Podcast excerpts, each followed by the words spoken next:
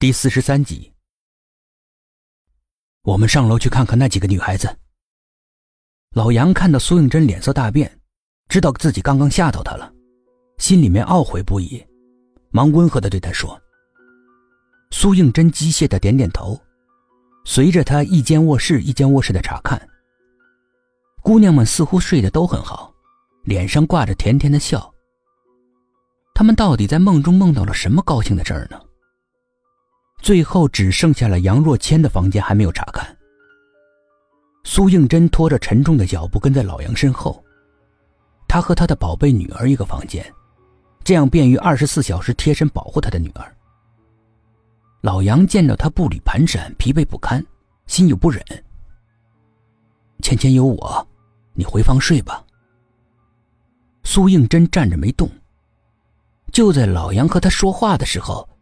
他感觉到眼前似乎有个东西飞过去，好像飞进了老杨的房间。可是房门是紧闭的。苏应真的心猛地一沉，脊背发凉，一言不发。他猛地把房门推开，房门狠狠的撞在墙上，发出惊天动地的“砰”的一声响，把一旁的老杨吓个心惊肉跳，差点蹦了起来。他一脸不满的看着苏应真。他怕吵醒他的宝贝女儿，但是见到他神情紧张，面若寒霜，一双眼睛像刀子一样锋利，扫视着整个房间。本来想要埋怨的话，全都硬生生的咽了回去。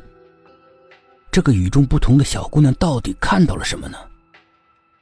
苏应真按亮了卧室的灯，那么大的响声居然没有惊醒杨若浅。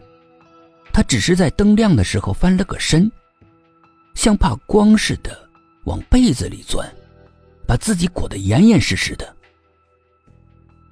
这么热的天，难道他就不热吗？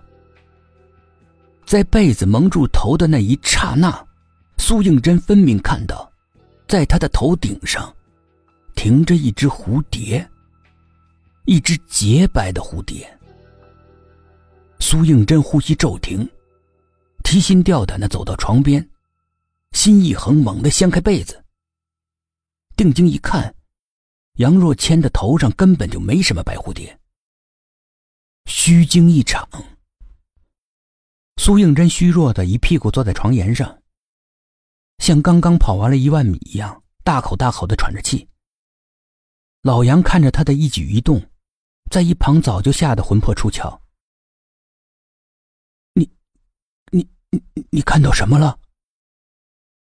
苏应真摇了摇头，可能太紧张了，产生错觉。我刚才看见芊芊的头上，好像有一只蝴蝶。他再次将视线转移到杨若谦身上，这一看不大紧，他顿时就僵住了。苏应真看到，杨若谦精致的小脸上，隐隐的有几丝黑气萦绕在额头。就像是地上流淌的水线一样，蜿蜒流动着。被鬼附身了。杨若谦突然在心里面下了这么个一个结论。可是他自己为什么会做出这个结论？自己对灵异事件一窍不通，这是为什么？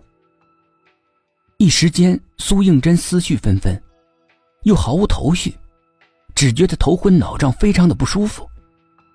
老杨见到他脸色突变，被他弄得一惊一乍的。